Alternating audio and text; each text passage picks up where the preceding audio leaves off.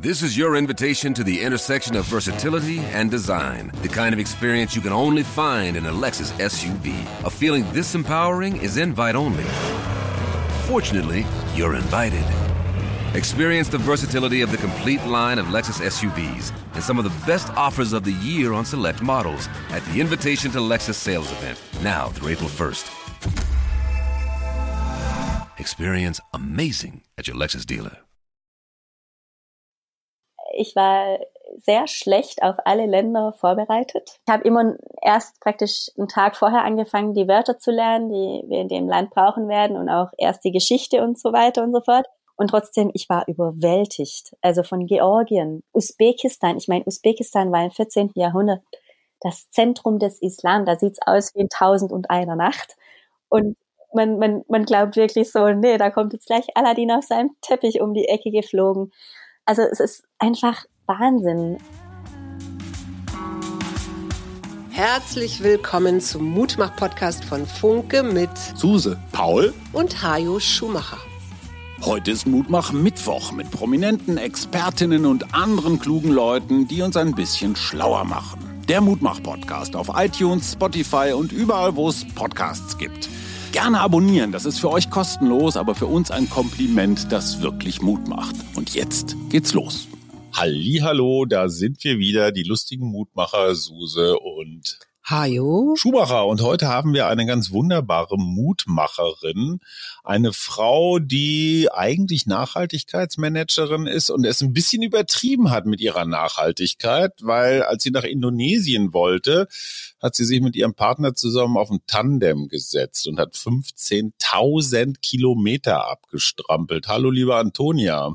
Hallo, ihr beiden. Sag mal, ihr seid noch zusammen nach diesem Trip, du und Daniel? Nee, wir waren noch ähm, zwei Jahre lang zusammen nach dem Trip, aber in, inzwischen sind wir getrennt. Ah, okay, weil in deinem Buch ein Paar, ein Tandem mit 15.000 Kilometer nach Indonesien, da äh, wird Daniel noch extra vorne Dank gesagt. Wer saß denn vorne auf dem Tandem? Daniel. Und das war immer so. Ihr habt nicht so geschlechtergerecht gewechselt. Also mein emanzipiertes Herz hat natürlich regelmäßig geblutet, besonders wenn wir eben durch Regionen gefahren sind, in denen Frauenrechte immer noch sehr schwierig sind. Da wäre ich sehr gerne vorne gesessen.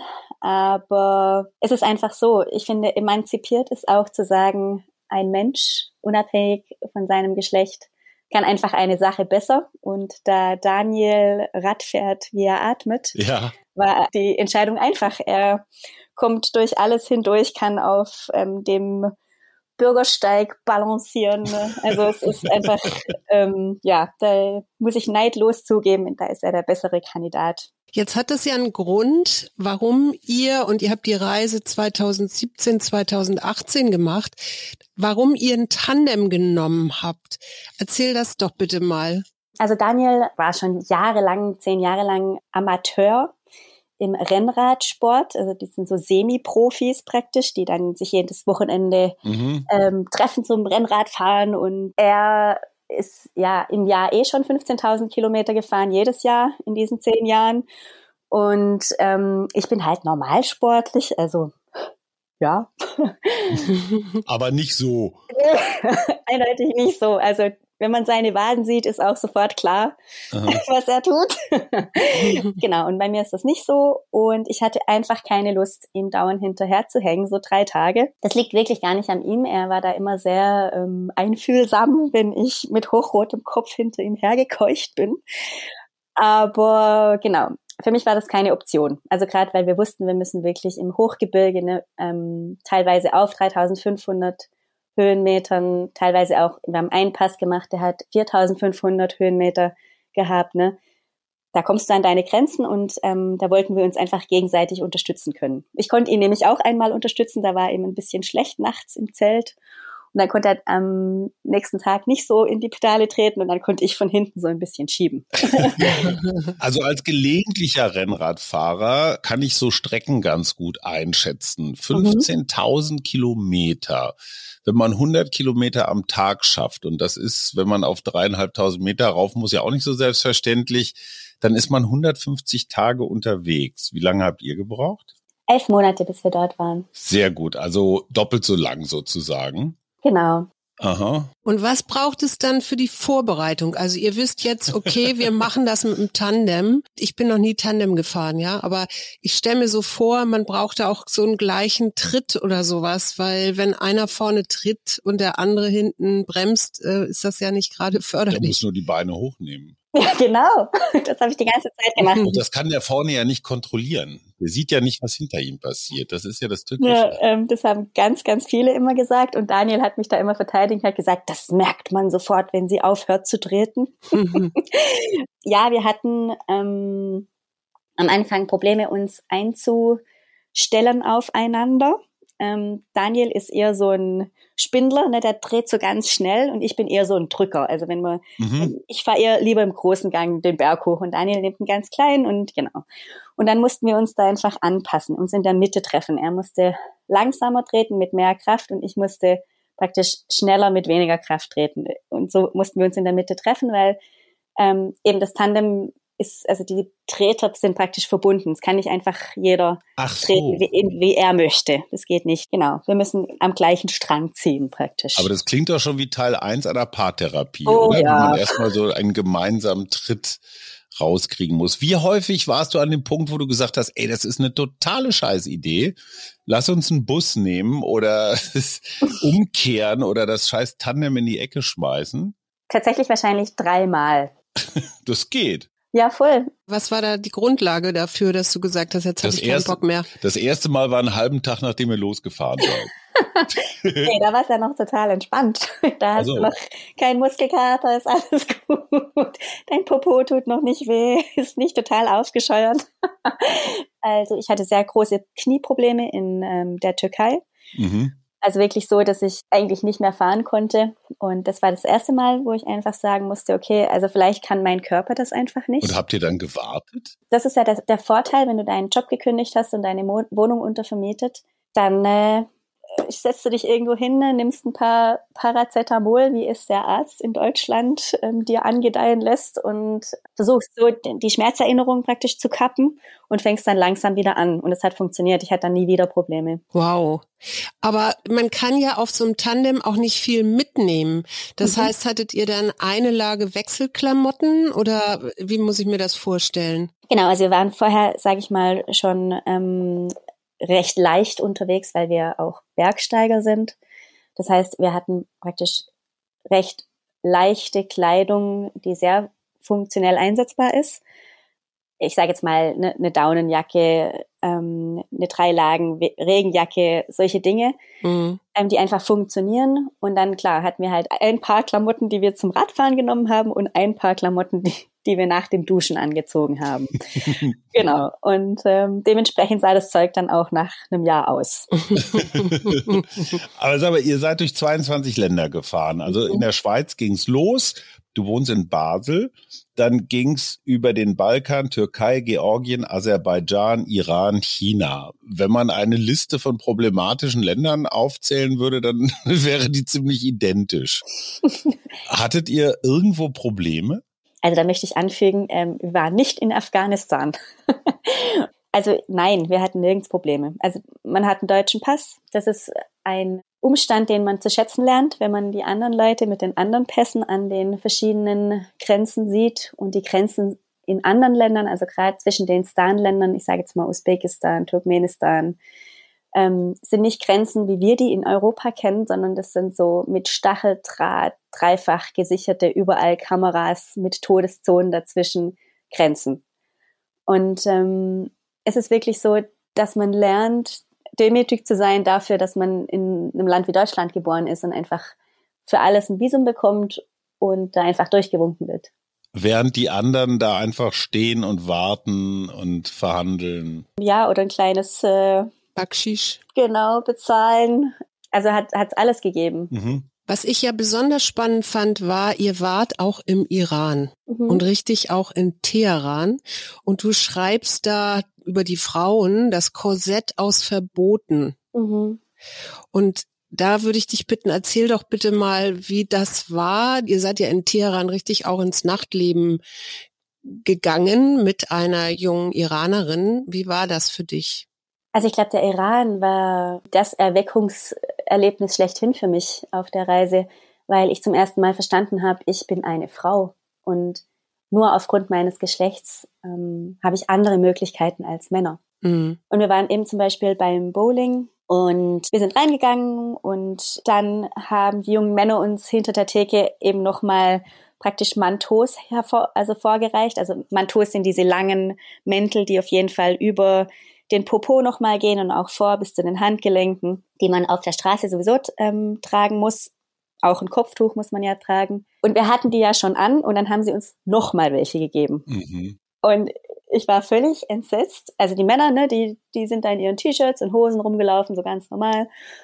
Und sie wollten uns nicht spielen lassen ohne die Dinger. Weil eben, wenn man sich bückt, dann kommt ja der Popo raus und dann könnten ja die Männer sich davon gereizt fühlen. Mhm. Und also ich habe die Welt nicht mehr verstanden. Für mich war das wirklich unfassbar. Also und das ist nur so ein Beispiel von so vielen Dingen, die Frauen ähm, im Iran verwehrt bleiben, weil sie Frauen sind. Mhm. Kannst du das jetzt nachvollziehen, was da gerade im Iran abgeht? Voll. Ich habe so viele Frauen getroffen, die unglaublich gut gebildet sind und zu Hause Kinder bekommen, weil sie einfach keine andere Möglichkeit haben. Immer kriegen die Männer die Jobs. Ähm, sie werden diskriminiert ähm, in jeder Alltagsfacette. Ähm, ich habe so viele Frauen, also mit dem Hang zur Depression oder schon eine durchgemacht, getroffen, weil sie einfach nicht ihr innerstes Leben können. Sie können keine Freiheit leben. Und es ist nicht nur bei den Frauen so, auch die Männer werden ja in dem unterdrückt, dass sie für die Frauen verantwortlich sind. Mhm. Ne? Eine Frau ist immer dem nächsten Mann unterstellt, also ihrem Mann, ihrem Bruder, ihrem Papa. Und jeder Mann, der seine Frau liebt, ähm, möchte ja auch, dass sie sich entfalten kann und dass sie ihre Freiheit, ihre Bedürfnisse stillen kann. Und es geht nicht in einem Regime, das die Menschen erstickt.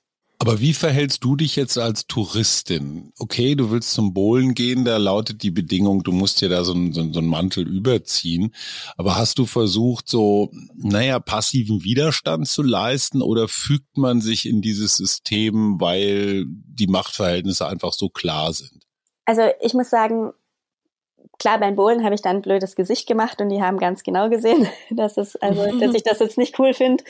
Ähm, und auf der Straße, also wenn mich irgendwelche Männer, also ich habe es ja zwar nicht verstanden, aber wenn mich die Männer ähm, angebaggert haben, dann habe ich auch eine ganz laute Szene gemacht, so von wegen, ach, ihr dürft mich anbaggern, aber ich darf nicht rumlaufen, wie ich möchte.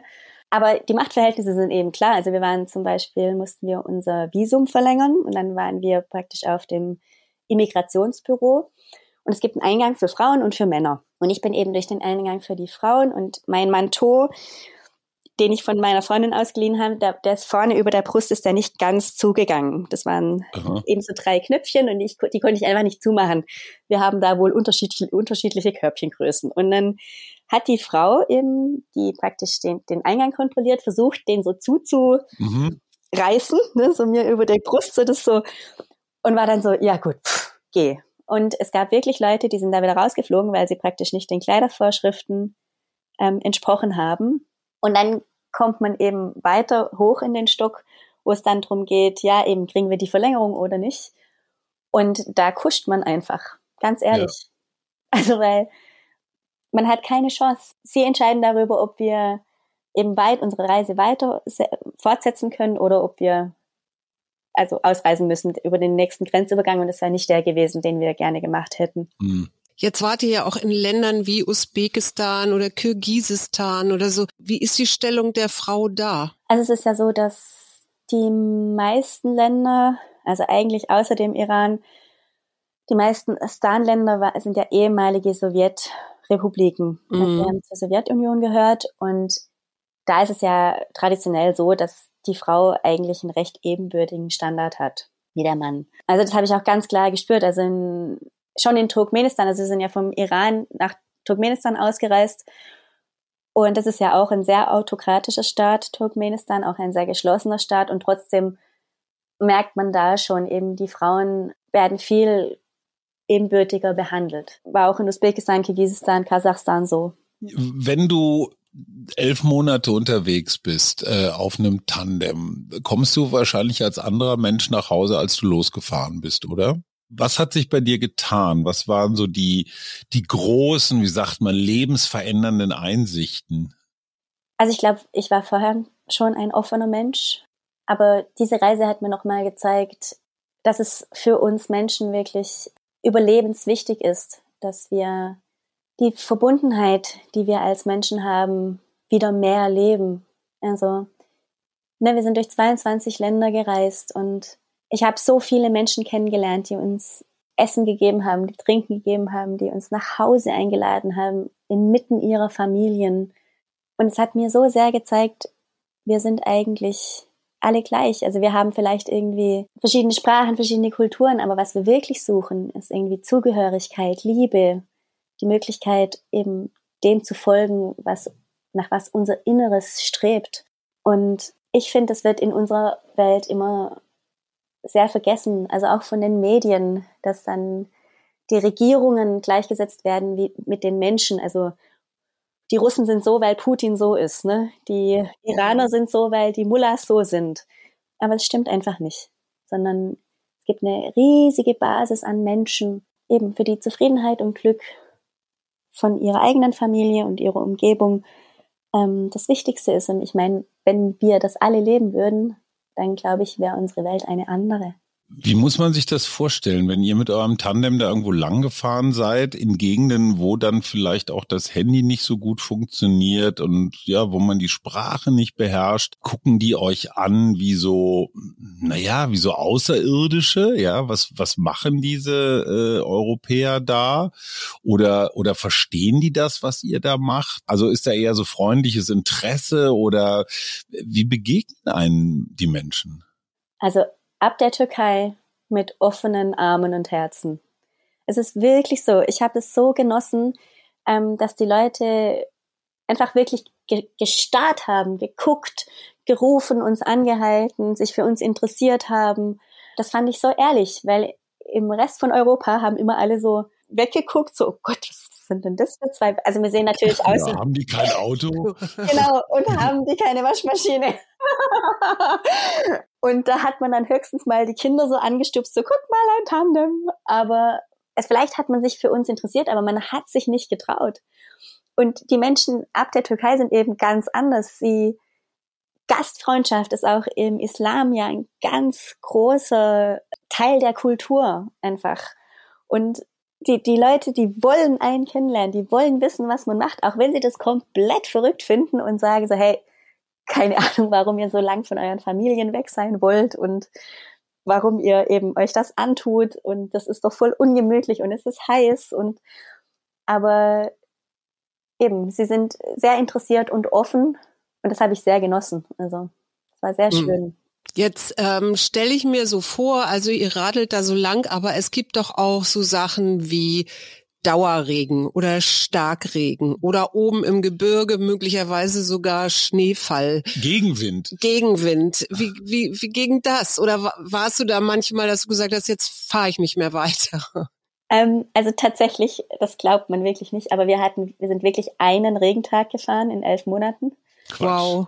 Ja, also ist, das war unfassbar. Das hat natürlich auch damit zu tun, dass wir eben die Zeit hatten. Also wenn es halt geregnet hat, dann sind wir halt mal einen Tag länger geblieben. Aber das war wirklich auch nicht oft. Wir sind wirklich nur einen Regentag gefahren. Und eben, Hayo hat es schon erwähnt, als alter Radfahrer Gegenwind. Das ist der Feind. Mhm der Endgegner ist das. Also ähm, es, es, es, gilt dir die goldene Regel, egal in welche Richtung du fährst, du hast immer Gegenwind. Ne? Also, ja, das ist wirklich so. Daniel, eben der alte Hase, der hat natürlich dann immer gesagt, so jetzt einfach ganz normal weiter strampeln, auch wenn wir nicht vorwärts kommen. Und ich bin natürlich da hinten gesessen so.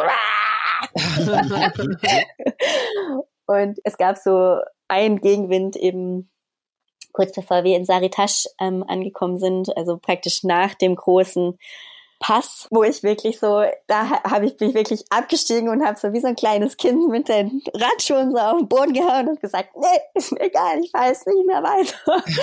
Weil man konnte dieses Dorf schon also eine Stunde lang sehen und wir waren immer noch nicht näher dran. Ne?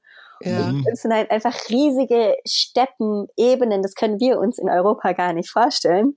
Also da kommst du einfach an deine Grenzen und dann eben stampfst du da ein bisschen rum, dann grinst dich Daniel an und sagt, ja, du kannst jetzt hier weiter rumstampfen oder halt in die Pedale treten. Ja, okay. Wie habt ihr das geplant? Also diese, da fahren wir los und da wollen wir hin. Das hatte ja auch einen Grund, warum ihr nach Indonesien wolltet. Mhm, genau, also ich habe eigentlich mein ganzes Berufsleben für Nichtregierungsorganisationen in der Schweiz gearbeitet und wollte nicht Wasser predigen und Wein saufen und praktisch immer sagen, nee, nee, und Klimawandel und ihr dürft nicht fliegen und dann halt einfach mit Daniel, der eben gerne mal ähm, das Land gesehen hätte, dessen Sprache ich studiert habe, Indonesien, ja, einfach mit ihm dahin fliegen. Ja, deswegen sind wir äh, mit dem Tandem gefahren. nee, klar. Ja, also wir hatten uns auch überlegt zu wandern, aber ähm, es gibt es gibt einen Mensch, der das gemacht hat, der hat aber sieben Jahre gebraucht. Mhm. Ähm, und es war mir dann ein bisschen zu viel ähm, Zeiteinsatz. Ähm, genau, aber es lag sehr nahe, dann einfach mit dem ähm, Fahrrad zu fahren. Ihr wolltet eigentlich eine Pizza essen, ne? Ja, das war natürlich die. In Indonesien. Ja, genau. Nee, ist klar, in der Schweiz ist ja Pizzamangel. Du hast das gerade so cool gesagt, dann habe ich eben mein oder wir haben unsere Jobs gekündigt. Ihr habt wahrscheinlich keine Kinder, um die ihr euch kümmern okay. müsst. Das ist ja schon mal ein entscheidender Vorteil.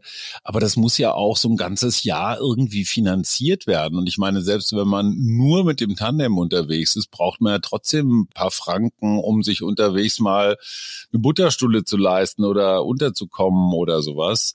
Wie habt ihr das geplant? Habt ihr alles, alles stehen und liegen lassen oder als gute Deutsche, Schrägstrich Schweizer, das alles so, ja, auf dem Heller und Pfennig ausgerechnet? Nee, also, puh, bitte, so sind wir ja gar nicht.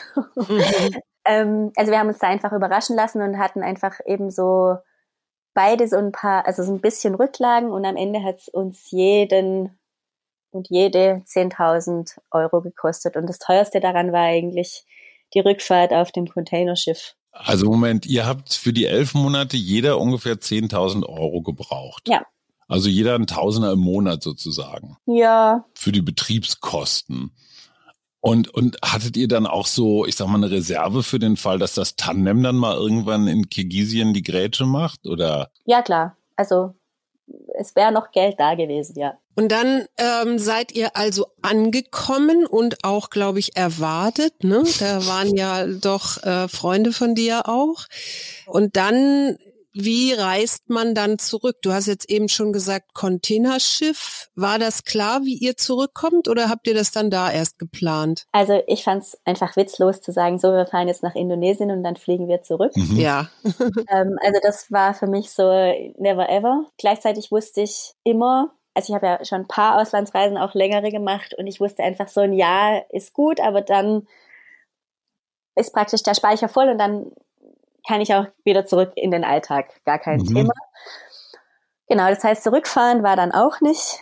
Und dann haben wir eben diese Idee mit dem Containerschiff gehabt und mussten das auch relativ früh planen, weil es heutzutage nicht mehr so ist, dass man einfach an den Hafen läuft und sagt, hey, mhm. kann ich mal bei euch mit? Wo fahrt ihr hin? Genau.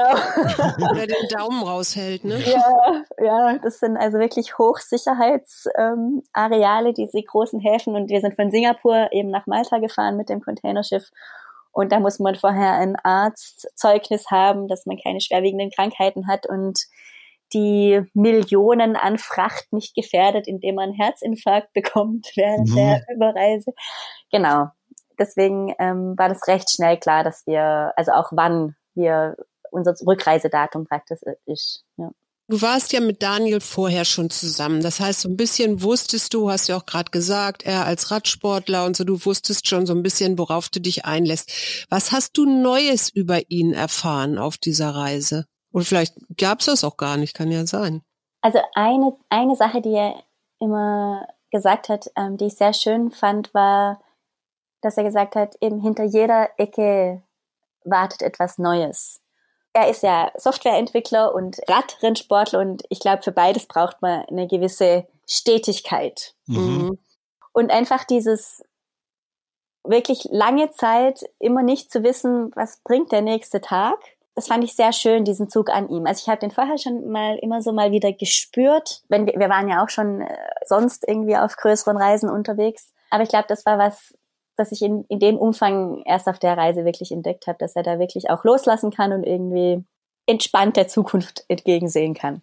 Ich habe ja als, als Radfahrer nochmal eine Spezialfrage. Mhm. Es gibt, wenn man Glück hat, so Momente, wo man, und das kennst du als Yoga-Expertin vielleicht auch, die sind so ein bisschen meditativ, die sind so ein bisschen flowartig, die sind auch fast so ein bisschen tranceartig. Mhm. Also wenn man, was weiß ich, ganz lange gerade ausfährt und ist dann so im Rhythmus drin und also hast du diese Momente auch gehabt, wo man auf einmal so Raum und Zeit vergisst und dann auf die Uhr guckt und sagt, huch, wo ist denn die letzte halbe Stunde geblieben?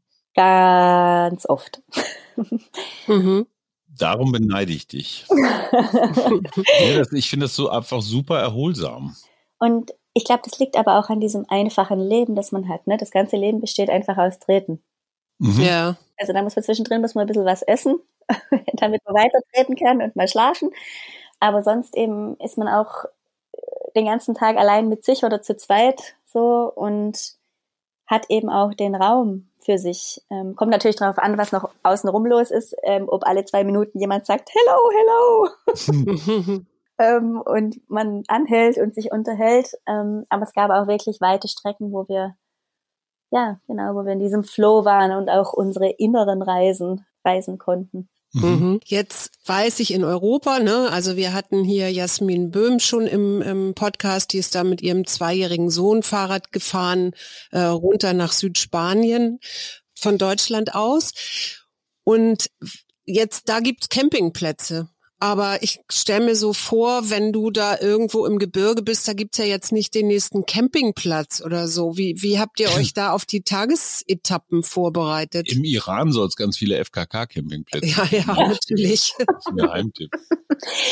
Also tatsächlich gibt's im Iran ganz viele Campingplätze und zwar in jedem Dorf, weil Ach. die Iraner lieben es, mit ihren Autos Roadtrips zu machen, mit der ganzen Familie und oben auf dem Dach noch zehn Decken festgeschnallt und dann gehen sie mit der ganzen Familie eben auf diese Campingplätze und ähm, da gibt's Wasser und sanitäre Anlagen und dann ist abends da echt voll die Party. Also das ist wirklich äh, schön. Aha. Ja. Campingparadies Iran. Hätte genau. ich jetzt auch nicht mitgerechnet. Okay. doch, doch. Genau. Und da muss man nicht mal was dafür zahlen. Also es sind keine Campingplätze, sondern es sind wirklich von der Gemeinde ähm, bereitgestellte Aha. Plätze für jedermann. Genau. Gibt es sonst noch so Ecken, wo ihr wart, wo du sagen würdest, wow, das sind noch so echte Geheimtipps, da, da, da will ich noch mal hin, das will ich mir genauer angucken. Also irgend auch vielleicht eine Kultur oder eine Landschaft, die dich total fasziniert hat, die du noch nicht auf dem Zettel hattest? Ach, Hajo, ich muss dir sagen, ähm, muss wirklich zugeben, ich war sehr schlecht auf alle Länder vorbereitet. Also ich, ich habe immer erst praktisch einen Tag vorher angefangen, die Wörter zu lernen, die wir in dem Land brauchen werden und auch erst die Geschichte und so weiter und so fort. Mhm. Weil wir haben uns die Länder ja nicht ausgesucht, sondern es war einfach diese eine Linie gehen Osten mhm. nach Indonesien. Ne? Deswegen und ich habe so viel gelernt. Also ich halte mich eigentlich für jemanden, der in Geschichte immer gut aufgepasst hat und ähm, auch in Geografie. Und trotzdem, ich war überwältigt. Also von Georgien, Usbe mhm. also Usbekistan. Ich meine, Usbekistan war im 14. Jahrhundert das Zentrum des Islam. Da sieht's aus mhm. wie in Tausend und einer Nacht. Und ja. man, man, man glaubt wirklich so, nee, da kommt jetzt gleich Aladdin auf seinem Teppich um die Ecke geflogen. Also es ist einfach Wahnsinn. Das ist auch so Taschkent und, und die frühere Seidenstraße und sowas. Genau, ne? genau, wir sind die frühere Seidenstraße eigentlich gefahren. Oder eben, ich meine, der Pamir Highway, also das, was durch die Straße, die durch Tadschikistan führt, die eben die zweithöchste auf der Erde ist. Du siehst da einfach Landschaften, da, da, da kannst du nicht mehr. Also das mhm. ähm, ist so beeindruckend und diese Weiten eben auch für uns Europäer, ne? die wir ja einfach kleinere Formate gewohnt sind. Da kann ich gar nicht sagen, was ich noch mehr entdecken wollte, weil also es hatte alles so seinen Charme und seine das Beeindruckende, sei es jetzt die, Nat die Natur, die Kultur. Gibt es ein Land, das dich besonders beeindruckt hat? Also ich würde sagen Georgien, weil sie eine uralte Kultur haben, die schrägste Sprache auf dieser Erde, also mit ähm, Zeichen, die eher so an Sanskrit erinnern. Mhm. Sie hatten lange, lange vor uns ihre erste Königin. Das fand ich auch immer, ähm, finde ich auch immer sehr erwähnenswert. Und auch unglaubliches Essen. Also hätte ich nie gedacht. nie mhm. erwartet, aber es unterscheidet sich wirklich vom ganzen drumherum. In deinem Buch schreibst du ja auch, dass du äh, doch schon seit einer Weile versuchst herauszufinden, wie du äh, mit Mutter Erde einen verträglicheren Lebensstil finden kannst. Mhm. Was hast du über Nachhaltigkeit, immerhin hast du das ja auch studiert, auf dieser Reise gelernt? Dass sie überhaupt nicht im Fokus ist in ganz vielen Ländern dieser Erde. Also nicht, dass ich das vorher nicht gewusst hätte, aber ich glaube, man muss einfach sehen, dass wir hier in Europa die Vorreiter sein müssen in Bezug auf Nachhaltigkeit, weil andere Leute haben einfach andere Probleme und wir können es uns leisten, wirklich einen Lebensstil zu entwickeln, der dann auch übertragen werden kann. Sag mal ein Beispiel. Usbekistan und Kasachstan, die haben riesige Aluminiumwerke und äh, da hängen die grünen Schwaden in der Luft und du denkst ja so, okay, wann werde ich sterben? Flachatmen. Ähm, genau. und das Krasse fand ich, wir waren eben an diesem Aluminiumwerk und die, das Dorf direkt nebenan, oder die Stadt ist es eigentlich, da sind wir nachts durch die Straßen geirrt und äh, also konnten nirgends äh, was sehen, weil es keine Straßenbeleuchtung gab. Ja. Weil die, der ganze Strom für das Aluminiumwerk drauf geht. Und ähm, da muss ich einfach sagen, eben wir hier hätten ja die Möglichkeiten durch Technologietransfer zum Beispiel da Dinge anzuregen über Solar oder Wind. Ich meine, da pfeift der Wind den ganzen Filter. Tag. Ja, klar. genau, genau. Und dann fürs Aluminiumwerk natürlich Filter und so weiter. Weil eine Sache ist ganz klar. Ne?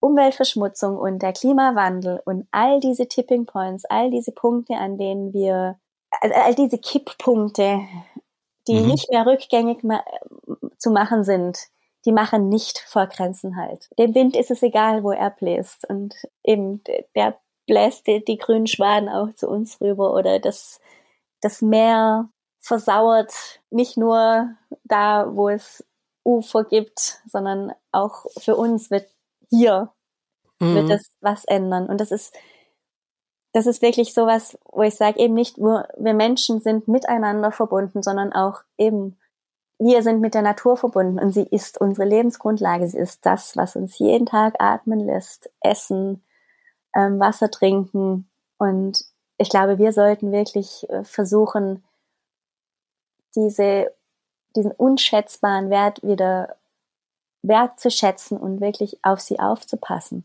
Ja, das sagst du so, aber es gibt natürlich dann so Wertekonflikte. Ne? Wir in unserem, in, in, in unserer ersten Welt mit ihrem ganzen Wohlstand und auch der Technologie, wir sagen dann solchen Ländern, macht mal schön euer Aluminiumwerk zu, das ist schlecht fürs Klima.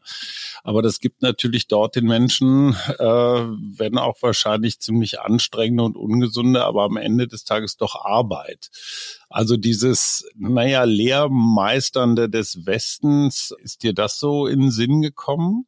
Also was, was fällt uns ein, den Menschen da erzählen zu wollen, was gut und richtig für sie ist? Total. Also ich, deswegen sage ich auch gar nicht, das Aluminiumwerk muss zu oder, mhm. ne, sondern ich sage einfach, lasst uns doch die Technologie teilen, die, die hilft, dass die, dass die Menschen dort nicht von Krankheiten befallen werden, die halt unheilbar sind. Und mhm. lasst uns doch mit der Technologie, die wir haben, ihnen ähm, auch ermöglichen, abends eben Licht zu haben und ja. nachts auch aus Sicherheitsgründen auch, ne? Und klar, also das, diese ganze Diskussion von wegen, die ärmeren Länder müssen das so und so machen, die halte ich für Hanebüchen, weil wir haben es nicht anders gemacht als in Europa. Wir, wir sind einfach industrialisierte Länder, die ihren Wohlstand auf der Umweltverschmutzung davor aufgebaut haben. Aber ich finde einfach, wir sollten ähm, uns der Verantwortung bewusst sein, dass die anderen diese Fehler nicht machen müssen, sondern dass wir eben das teilen können, was wir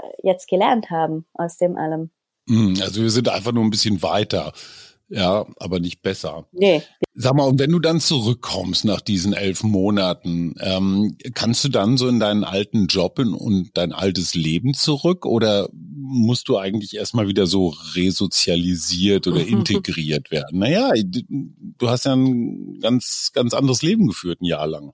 Ähm, also es war sicher nicht einfach anzukommen und eben nicht jeden Tag wieder was Neues hinter der nächsten Ecke zu finden. Aber ich meine, ich habe wahrscheinlich 30 Jahre meines Lebens so verbracht im Alltag, ähm, mit ein paar Ausnahmen eben, ne, dass ich in Indonesien mal ein Jahr war, in Brasilien mal ein Jahr und jetzt eben ein Jahr auf einem Tandem unterwegs. Und das schleift sich recht schnell wieder ein. Konntest du denn überhaupt drinnen wieder schlafen? Weil ich weiß so von irgendwelchen Kanutouren und da sind das dann nur drei Nächte oder vier Nächte, dass ich erstmal wieder auch so ein Anpassungsproblem habe, eine Mauer um mich rum zu haben oder ein, oder ein Haus. Ja, wir haben da so ein paar Erfahrungen gemacht, ähm, wo man die auch schätzt, die Mauer. Erzähl mal. Überhaupt nicht mit Menschen, sondern eher mit Tieren wenn wir draußen gezeltet hatten. Ähm, und da ist dir einfach sehr, sehr bewusst, dass zwischen dir und den scharfen Zähnen da draußen halt einfach eine dünne Nylonwand ist. Ja, schreibst du ja auch. Genau. Und deswegen ist das einfach manchmal auch schön, so eine Wand zu haben. Aber jetzt mal Hand aufs Herz, als ihr da unterwegs wart, was hast du vermisst? Also meistens heißt es ja so Schwarzbrot oder einen guten Kaffee oder so, ein paar Pommes. Auch auf die Gefahr hin, dass dass ich jetzt mich anhöre wie ein Mädchen, meinen Föhn. ja, nee, klar, wäre ich als erstes drauf gekommen.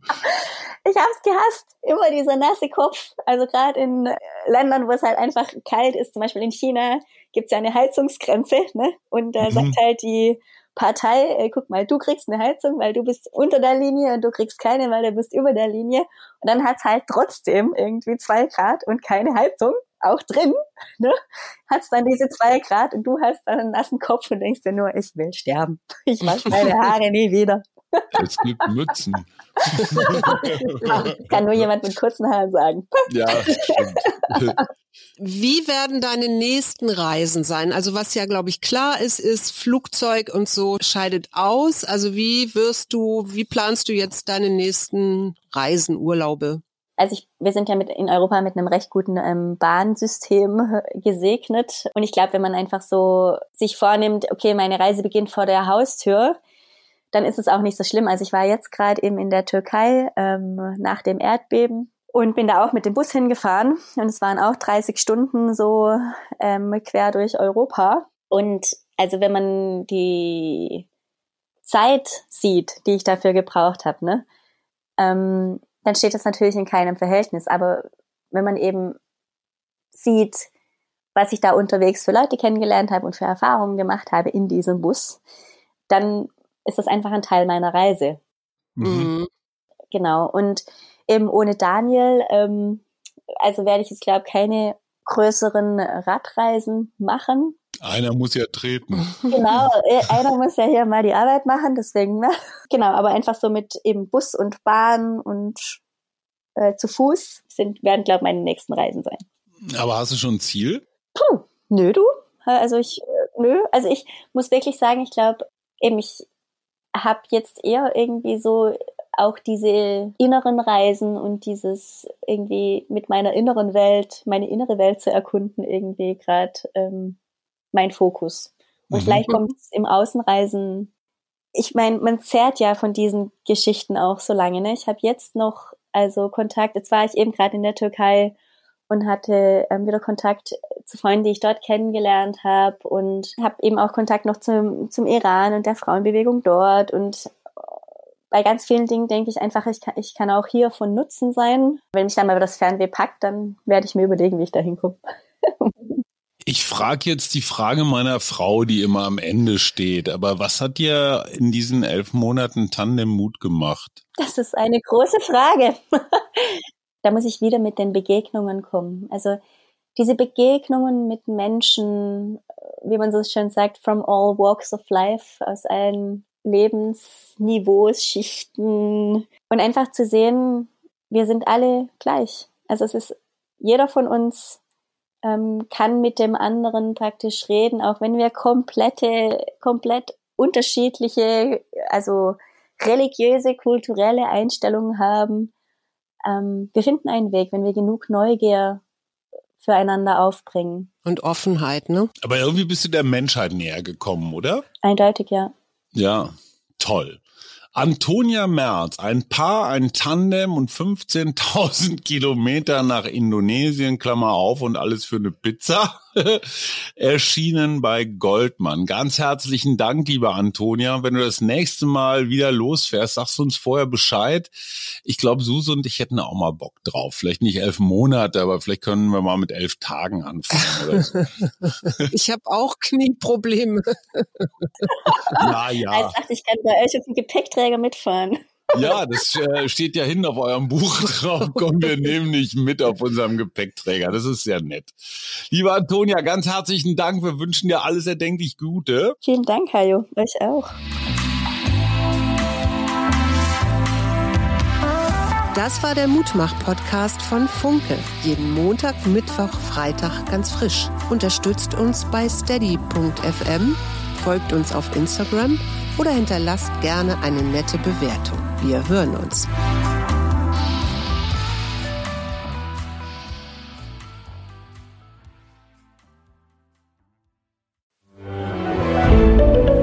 Ein Podcast von Funke.